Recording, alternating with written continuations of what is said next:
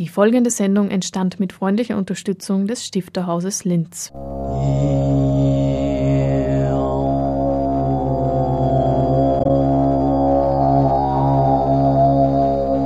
Literatur im Radio.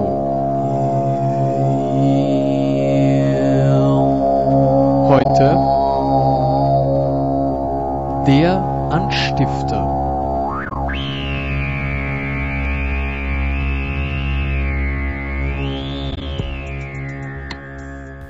Schönen guten Abend und herzlich willkommen zum Anstifter, dem auditiven Literaturmagazin des Stifterhauses. Eine Sendung im Kultur- und Bildungskanal von Radio Froh.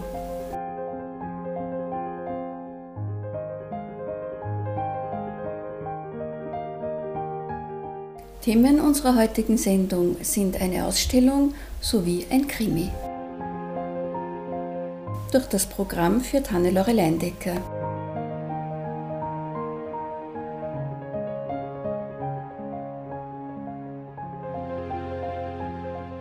Schreiben anders mit einem Fragezeichen ist der Titel einer neuen Ausstellung, die am 12. Mai um 19.30 Uhr eröffnet wird.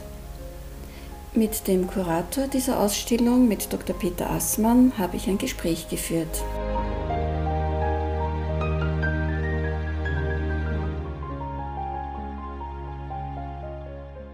Was erwartet die Besucher und die Besucherinnen bei dieser Ausstellung?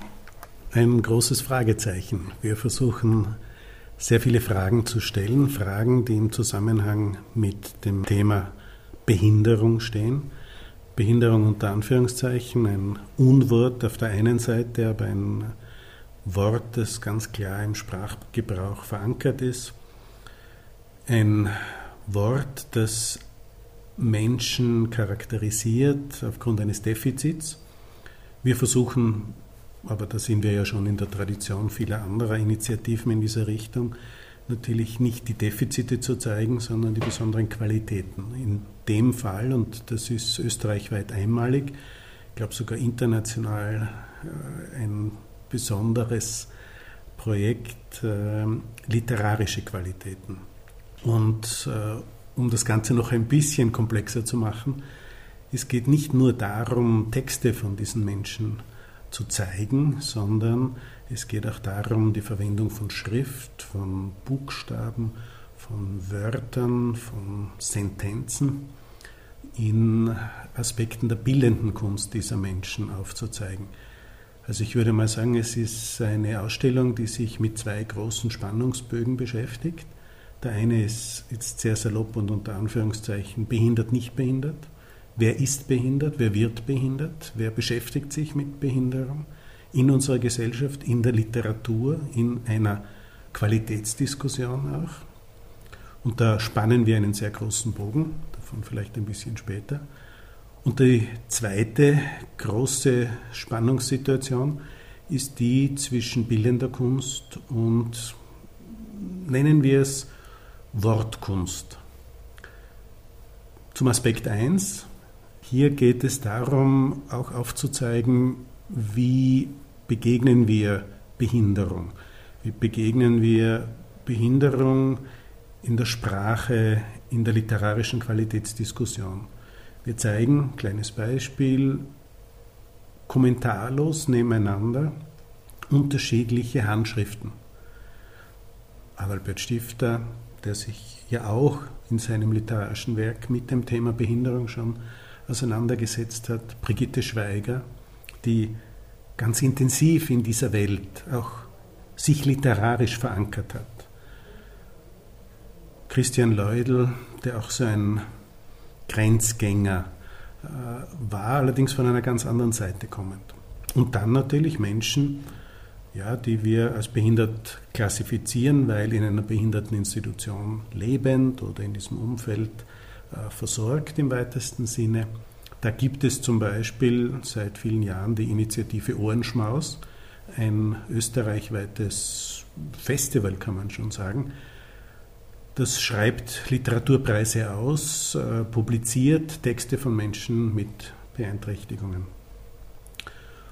Und dazwischen suchen wir die Kunst. Wir suchen sie in Kunstdiskussionen, in Kunstdefinitionsversuchen auch von besonderen Menschen. Wir suchen sie in den Texten dieser Künstler, wobei wir ein sehr klares Kriterium haben. Es müssen bereits publizierte Texte sein. Und wenn man hier ein bisschen näher forscht, dann kommt man schon drauf, dass sich hier in den letzten Jahren sehr viel getan hat. Gott sei Dank, glücklicherweise, nur zu unterstreichen. Das Wesentliche, was mir aber so wichtig ist, das ist so eine Frage der Augenhöhe. Also es geht wirklich um eine Diskussion auf Augenhöhe. Und der zweite Aspekt, der ist ein hochkomplexer, das habe ich schon gesagt, zwischen Wort und Bild, zwischen dem Skripturalen als selbstverständliche Qualität der Kunstgeschichte des 20. Jahrhunderts. Denken wir an das Informell, denken wir an Staudacher, um nur einen österreichischen Großmeister hier zu nennen, die selbstverständlich schriftähnliche Zeichen in ihren Bildern verarbeitet haben. Und dann natürlich die Konzeptkunst, die einzelne Begriffe, einzelne Buchstaben herausgreift, sie ja, fast ein wenig plakativ auch isoliert und appellativ an den Betrachter heranführt, um einen ganzen Denkraum rund um diese Wortsituationen aufzubauen. Und welcher Art sind jetzt die Texte? Kann man da ein bisschen was sagen darüber? Sie sind völlig unterschiedlich. Es ist äh, genauso ein fast nennen wir es staccato-artiger Rhythmus, sehr viel auf Wiederholung ausgerichtet äh, und mit einem ganz spezifischen musikalischen, rhythmischen Qualität. Dann gibt es ganz berührende, in Mundart verfasste Beobachtungen, zum Beispiel über die kranke Mutter ist nicht beieinander. Also ganz sensibel hingehört. Dann gibt es Wortneuschöpfungen, ein bewusstes Spielen auch mit äh, dem Orthografischen, es gibt Beschreibungen, es gibt Fantasiereisen und was mir auch ganz besonders wichtig ist, weil da unterlaufen wir schon ein wenig auch so ein Alltagskriterium in der Zuordnung, es gibt auch sehr intensive Reflexionen dieser Menschen über ihren eigenen Zustand. Also die Frage, warum bin ich ein Behinderter? Äh, was bewirkt das? Was tut das mit mir? Was macht das mit mir gesellschaftlich? Auch dieser Slogan, ich bin nicht behindert, sondern ich werde behindert, ist eine durchaus äh, ja, Themenvorstellung, die literarisch äh, bearbeitet wird. Dann gibt es natürlich sehr präzise Gedichte und wir haben uns auch erlaubt, das eine oder andere ein bisschen prägnant herauszugreifen, also Formulierungen, Schleifen, wo man einfach nur auf der einen Seite schmunzelt und auf der anderen Seite so ganz langsam in sich hineinhört und sagt, ja, da passiert was, da, da tut, tut sich was, da wird etwas berührt, was vielleicht bei anderen Texten nicht berührt wird. Und wie entstehen solche Texte? Gerade wenn man als behinderter Mensch lebt und in fast allen Situationen des Lebens damit konfrontiert ist, mit der eigenen Behinderung, ist äh, so etwas wie Schreibkunst ganz besonders, sage ich jetzt einmal, gefährdet, unter Anführungszeichen. Es hat, wie gesagt, in den letzten Jahren viele Workshops gegeben, viele Bemühungen, viele, sagen wir, Möglichkeiten des Aktivens auf die Menschen zugehen, hinhören, sehen. Die schreiben ja gerne, die erzählen auch gerne, die formulieren gerne, die berichten. Ähm, und äh, so haben sich dann durchaus literarische Talente hier auch herausgebildet, die dann in, da müssen wir sagen, glücklicherweise haben wir in Oberösterreich doch ein sehr breites Feld an Institutionen, die sich um diese künstlerischen Aspekte, ich sage jetzt bewusst nicht nur kreativen Aspekte, sondern auch künstlerischen Aspekte bei diesen Menschen in besonderer Weise kümmern. Da braucht es oft einen Anstoß, da braucht es einen gewissen Freiraum, da braucht es auch ein bisschen Anregung, aber dann gibt es Persönlichkeiten, die das einfach selbstverständlich weitermachen, die dann sich vielleicht auch noch mehr trauen. Denn was auch meine Erfahrung ist, ich komme hier doch mehr aus dem bildnerischen Bereich und bin aktuell gerade in einem solchen Symposium wieder drinnen. Es braucht diese Auseinandersetzung auf Augenhöhe. Und das ist ganz, ganz schwer, weil wir immer so von einem hegemonialen Duktus äh, heraus uns mit diesen Menschen beschäftigen. Es ist immer so eine soziale Geste, ach, wie sind die arm, ach, wie und so weiter. Aber so eine ganz klare, sensible Diskussion, was sind die Qualitäten, aber natürlich auch dann kritisch sichten, sagen, auch auf Augenhöhe diskutieren. Und meine Erfahrung ist, wenn man hier auch ein bisschen geduldiger vielleicht, ein bisschen mehr Zeit gibt, es kommen die Antworten, es kommt die Reflexion, es kommt auch die Einsicht, dass hier etwas zu verbessern ist, dass hier etwas zu erweitern ist, dass hier etwas repetitiv vorliegt. Manchmal nicht, manchmal ja, manchmal entwickeln sich Talente dann auch wirklich intensiv weiter, manchmal weniger. Es ist wie im echten Leben draußen. Und äh, ich denke, das macht die Sache auch so spannend. Es ist und das wäre so etwas wie auch so ein zusammenfassendes Credo von meiner Seite.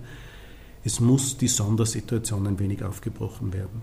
Wir müssen hier sehr viel tiefer gehen. Wir müssen nicht nur die Sonderschule, die ja nach UNO-Konvention und so weiter äh, schon lange nicht mehr existieren sollte, äh, wir müssen auch dieses Absondern in unseren Köpfen wegbringen.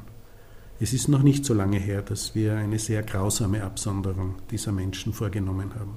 Wir, ich kann es nur so sagen, weil es sind unsere Großeltern gewesen, unsere Eltern teilweise, äh, die hier aktiv vor den Toren von Linz Zehntausende von Menschen mit dem Schlagwort eines schönen Todes umgebracht haben.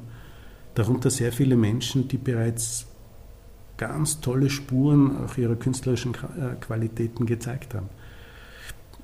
Also es ist schon ein Thema, das jeden sehr berühren sollte, auch wenn unsere Vorsorgemedizin immer mehr dazu äh, uns eigentlich in die Situation bringt, dass äh, Down-Syndrom, nennen wir es einmal so, sofort erkannt wird und bis zuletzt abgetrieben werden kann, was etwa dazu führt, dass dieser schöne Tod, ja, bitte unter Anführungszeichen und mit dem entsprechenden Zynismus in meiner Stimme, im Vorarlberg selbstverständlich ist. Dort gibt es seit vielen Jahren zum Beispiel kein einziges Down-Syndrom-Kind mehr. Auf der anderen Seite gibt es aber Down-Syndrom-Menschen, die Studien absolvieren. Also in Spanien, in Japan erfolgreiche Menschen, die auch in diesen intellektuellen Feldern reüssieren. Wer je mit Menschen die in diese Richtung ihr Leben zu meistern haben zu tun hatte, weiß, dass es hier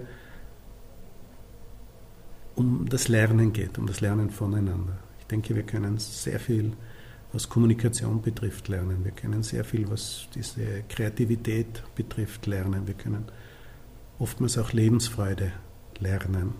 Wir können vor allem auch ein bisschen so dieses Hinterfragen des Gewöhnlichen lernen wenn die Ausstellung dazu beitragen kann, dann ist ein ganz wichtiges Ziel erreicht. Ähm, begleitend zur Ausstellung wird es eine Publikation geben, in der viele Autoren und Autorinnen vertreten sind. Ähm, was, äh, worum worum geht es da bei diesen Texten? Unser Wunsch war, eine wertschätzende Begleitpublikation zu gestalten. Das heißt, ähm, eine Publikation, die unterschiedliche persönliche Zugänge zum Aspekt Sprachkunst unter besonderen Bedingungen zusammenfasst. Und erfreulicherweise haben sich sehr viele äh, Autorinnen und Autoren, die wir, sage ich, aus der großen Oberösterreich bezogenen Literaturgeschichte kennen, sofort bereit erklärt, hier einen Beitrag zu verfassen. Und es ist ein schöner Spannungsbogen geworden. Margit Schreiner geht sehr auf Grundsätzliches. Ludwig Laher thematisiert Behinderung. Äh, Heinz Janisch berichtet etwa auch äh, von seiner persönlichen Arbeit, auch dann als Juror beim Festival äh, Ohrenschmaus. Richard Wall baut hier ein sehr komplexes literarisches Gebilde mit vielen Bezugssystemen auf und ich habe halt versucht, in meinem Text sehr diese Brücke zwischen bildender Kunst und Literatur auch äh, aufzubauen. Sie hörten Dr. Peter Assmann über die Ausstellung Schreiben anders, die am 12. Mai um 19.30 Uhr eröffnet wird. Sie ist dann ab 13. Mai bis 4. Oktober zugänglich, jeden Tag außer am Montag von 10 bis 15 Uhr.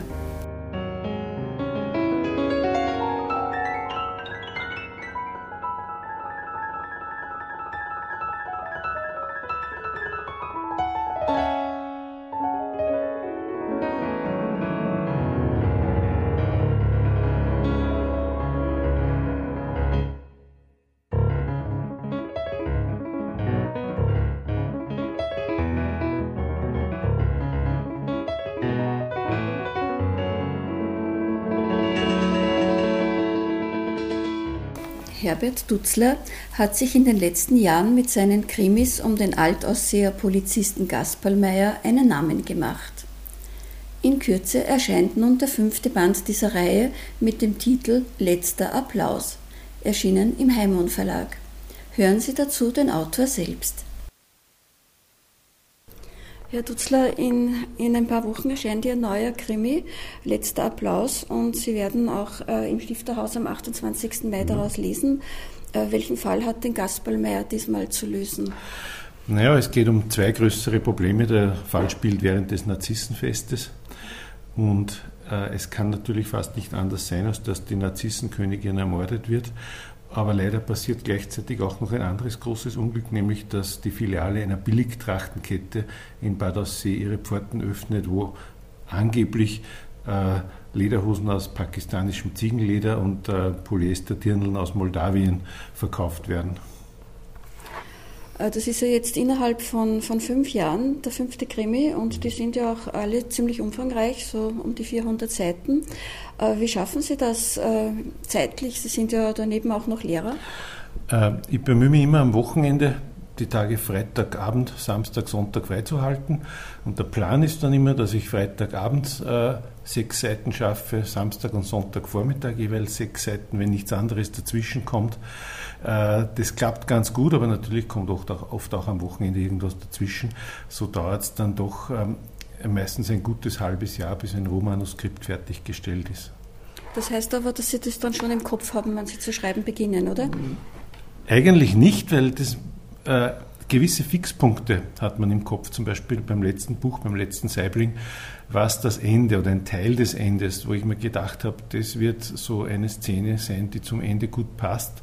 Dazwischen hat viel gefehlt. Bei den meisten Büchern habe ich mich, wenn ich, wenn ich mich zum Schreiben hinsetze, eigentlich nur den, den Beginn im Kopf, ein Bild äh, von einem Schauplatz, von einem Ereignis äh, und fang dann einfach einmal an, weil anders geht es nicht. Und so gewisse Fixpunkte denk, hat man dann schon im Kopf, aber nicht sozusagen Mindmap-artig das gesamte Buch auf einer Zimmerwand schon ausgebreitet und fertig vorstrukturiert. Heißt es dann, dass Sie sich unter der Woche Gedanken machen, wie es am Wochenende weitergeht? Die Gedanken kommen von selber. Ähm, oft während Phasen, zum Beispiel, ich gehe ganz gern Radfahren, wenn ich dazu Zeit habe, während dem Radfahren, während dem Kochen sogar während dem Fernsehen, wenn es sehr langweilig ist, wandern die Gedanken natürlich immer zu dem Buch, an dem man gerade arbeitet. Und äh, gerade wenn es hier ein untätig ist beim Sport, da kommen oft die besten Gedanken, die man, schauen, die man dann schauen muss, dass man sie behält, äh, bis man zum Schreiben kommt. Mhm. Ja, du lernst wahrscheinlich Notizen machen hin und wieder, oder? Nein, ich bin ehrlich gesagt sehr schlampig und mache mir gar keine Notizen. Mhm. Und woher kommen die Ideen? Also meistens von Bildern. Äh, der allererste Roman, da hatte ich das Bild eines äh, Toten im Bierzelts im Kopf, der da so zusammengesunken in, in seiner Tracht auf einer, auf einer Bierbank sitzt. Und von da bin ich ausgegangen. Und äh, damals war es ja so, dass die ersten vier Seiten bloß als Kurzgeschichte gedacht waren, die ich dann bei einer Lesung äh, vorgelesen habe. Und dass es ein Buch geworden ist, war auch den Zuhörern zu verdanken, worunter auch Thomas war, in dessen Vorprogramm ich gelesen habe, die Beate Maxian, die den mörderischen Attersee veranstaltet. Die haben mir Mut gemacht und gesagt, ich soll den Stoff ausbauen, soll mich anstrengen, dass was draus wird und es ist dann auch was draus geworden. Äh, diese Krimis äh, spielen ja alle im Ausseerland. Sie sind ja teilweise in Aussee aufgewachsen. Ist das ein Grund, dass Sie es dort angesiedelt haben? Ja, weil man muss natürlich schon einen Schauplatz wählen, den man gut kennt, weil sonst funktioniert es auch mit der Vorstellungskraft nicht, weil man stellt sich ja alles vor in dem Ambiente, wo es passiert. Und äh, meine Eltern hatten damals eine Frühstückspension in Bad Aussee, die meine Mutter auch ein paar Jahre bewirtschaftet hat, die aber dann letztendlich verkauft worden ist, weil für meine Eltern der Lebensmittelpunkt doch in Schwanenstadt wurde und war. Und wie recherchieren Sie jetzt äh, sonst für Ihre Romane? Vor allen Dingen haben Sie einen Draht zur Polizei? Äh, gar nicht. Also wenn ich äh, an einem Buch arbeite, denke ich mir schon, das müsstest du jetzt einmal genau anschauen, diesen Schauplatz müsstest du genau anschauen, äh, dieses Thema musst du genauer recherchieren, zum Beispiel äh, äh, wenn es um, äh, wenn es um Spuren geht, wenn es um darum geht, wie die Leichen aussehen, wie sie zu beschreiben sind, wie die Auffindung ist. Da hilft einem das Internet sehr. Ähm, was die Polizeiarbeit betrifft, da halte ich es mit äh, einer sehr großen dieses Genres, mit Donna Leon, die ist einmal gefragt worden, woher sie denn die Polizeiarbeit so gut kennt und sie hat dann geantwortet aus anderen Krimis. Äh, ihre Affinität zu Krimis kommt die daher, dass Sie Ihre Diplomarbeit über Kriminalliteratur geschrieben haben? Ein bisschen schon daher. Damals gab es ja im deutschsprachigen Raum wenig. Man hat amerikanische Krimis gelesen, französische, den Maigret zum Beispiel, der war sehr bekannt. Ähm, später dann habe ich, weil ich auch Englischlehrer bin, sehr viele englische Literatur gelesen und da kommt man natürlich, wenn man hauptsächlich äh, deswegen liest, um seine sprachlichen Fähigkeiten zu verbessern, einfach auf die Spannungsliteratur. Äh, und da gab es eine sehr, sehr große Auswahl in Amerika wie in England von äh, vom klassischen Detektivroman bis zum Thriller, da habe ich sehr viel gelesen und natürlich auch ähm, Interesse und Wissen darüber angeeignet mit der Zeit. Wenn man so die Liste Ihrer Veröffentlichungen anschaut, sind es eigentlich lauter Krimis, sowohl kürzere mhm. als auch längere. Mhm. Haben Sie auch schon einmal daran gedacht, was anderes zu schreiben? Daran gedacht schon, ähm, aber momentan fehlt mir ehrlich gesagt die Zeit, so ein Projekt genauer zu entwickeln und auch das Thema fehlt mir momentan. Ich habe zwar Ideen, äh, die abseits von den Gasperlmeier-Krimis sind und möchte in den nächsten Jahren auch eine kleine Pause bei Gasperlmeier einlegen und versuchen, mit meinem Verlag anderes zu verwirklichen. Aber da muss man erst sehen, äh, ob das gelingt und ob es auch auf das Interesse zuerst einmal überhaupt des Verlages und dann des Publikums stößt. Ja, ich denke, dass das Publikum ja auf weitere Fortsetzungen wartet, oder? Schon, es ist schon so, ich werde bei Lesungen ständig gefragt, wann kommt der nächste. Also das ist äh, äh, bei Krimis äh, offenbar mittlerweile Standard geworden, dass man Serien erwartet und dass die auch geliefert werden und auch gelesen werden. Und äh, entsteht da ein gewisser Druck bei Ihnen? Naja, ich bin an sich in einer günstigen Situation. Manche sagen vielleicht, äh, ob das nicht zu viel ist, Berufstätigkeit und äh, Schriftstellerei. Äh, der Vorteil dabei ist, ich habe zwar weniger Freizeit, bin aber auf keins von beiden angewiesen. Das heißt, ich bin nicht darauf angewiesen, dass das nächste Buch ein Erfolg wird und kann deswegen ganz entspannt daran arbeiten. Und ich bin aber auch momentan nicht mehr darauf angewiesen, ähm, unbedingt Lehrer zu sein. Also wenn, es hier, wenn, man mir, wenn man mich hier sehr ärgert oder mir den Beruf sehr verleidet, könnte ich auch da zum Beispiel um einen Karenzurlaub ansuchen. Wie entwickeln Sie die Charaktere? Gibt es da äh, konkrete Vorbilder? Ähm, es gibt schon konkrete Vorbilder, nur ist es nie so, dass eine einzige wirklich existierende Person ein Vorbild für einen bestimmten Charakter ist. ich muss mir beim Schreiben eine bestimmte Person vorstellen, wie sie ist, wie sie sich bewegt, wie sie aussieht, aber oft entwickelt sich der Charakter dann in eine ganz andere Richtung als eigentlich vorhergeplant. Zum Beispiel habe ich im dritten Buch wollte ich einen so richtig präpotenten, überheblichen Autohändler äh, darstellen, der ist mir dann aber eher fast ein bisschen hilflos und ein bisschen bemitleidenswert geraten. Äh, und meistens sind die Figuren dann Kombinationen aus Erfahrungen, die man mit wirklich lebenden Menschen gemacht hat. Aber man versucht natürlich immer, vor allem bei der Zeichnung der Charaktere, schon an wirkliche Personen, wirklich handelnde Personen zu denken, denn sonst gelingt die Charakterzeichnung nicht, wenn man die nicht im Kopf hat. Sie hörten Herbert Dutzler, der am 28. Mai aus seinem neuen Krimi mit dem Titel Letzter Applaus lesen wird. Herbert Dutzler ist Jahrgang 1958 in Schwanenstadt und Bad Aussee aufgewachsen und er lebt als Krimiautor, Lehrer und Lehrerinnenbildner in Schwanenstadt. Bisher erschienen die ersten vier Fälle des Altausseer Polizisten Gaspar Meyer. 2011 letzter Kirtag, 2012 letzter Gipfel, 2013 letzte Bootsfahrt sowie letzter Saibling 2014.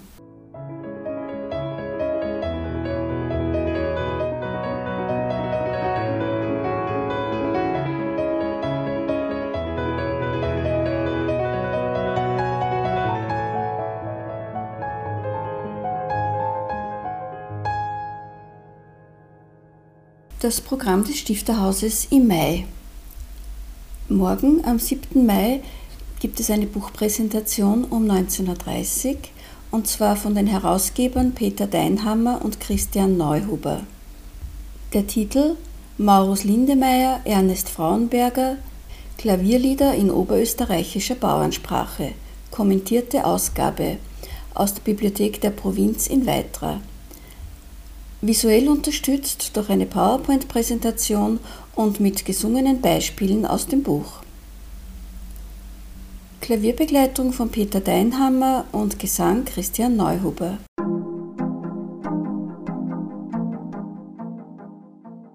Eine Buch- und Verlagspräsentation der Edition Insalz steht am 11. Mai um 19.30 Uhr auf dem Programm. Christa Stierdl präsentiert die Erdsammlerin, Simone Störinger Fußabdruck des Lebens und Christian Weingartner Dialektgedichte. Wolfgang Maxelmoser wird den Abend moderieren. Die in dieser Sendung bereits besprochene Ausstellung Schreiben anders wird am 12. Mai um 19.30 Uhr eröffnet. Zur Ausstellung spricht Dr. Peter Assmann, der Kurator, und die Ausstellung ist von 13. Mai bis 4. Oktober 2015 geöffnet, täglich außer montags von 10 bis 15 Uhr. Friedrich Achleitner ist am 19. Mai zu Gast mit seinem Werk Wortgesindel. Erschienen im Czollner Verlag in Wien. Der Autor wird lesen und Thomas Eder wird eine Einführung halten.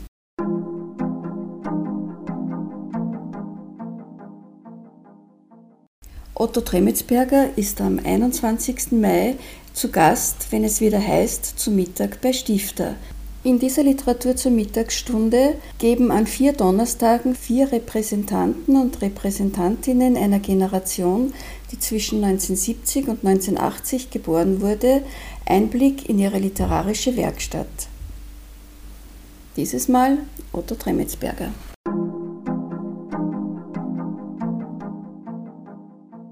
Ebenfalls am 21. Mai, aber am Abend um 19.30 Uhr, ist der oberösterreichische Pen-Club im Stifterhaus zu Gast. Und zwar wird Richard Billingers 50. Todestag gedacht.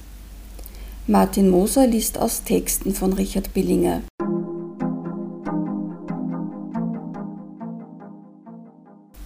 Und der Heimon Verlag stellt am 28. Mai um 19.30 Uhr neue Krimis vor.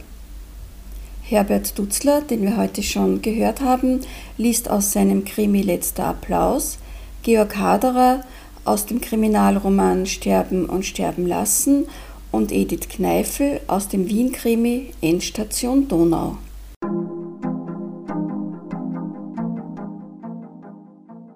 Damit ist die Mai-Sendung auch schon wieder am Ende angelangt.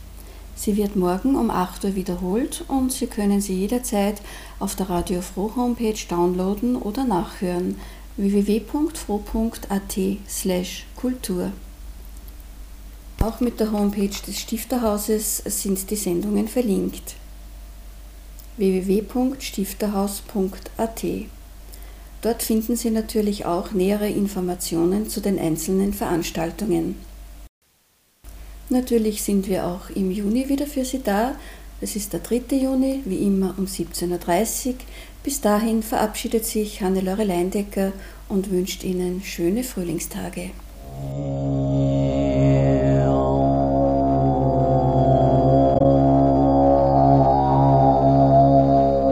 Literatur im Radio.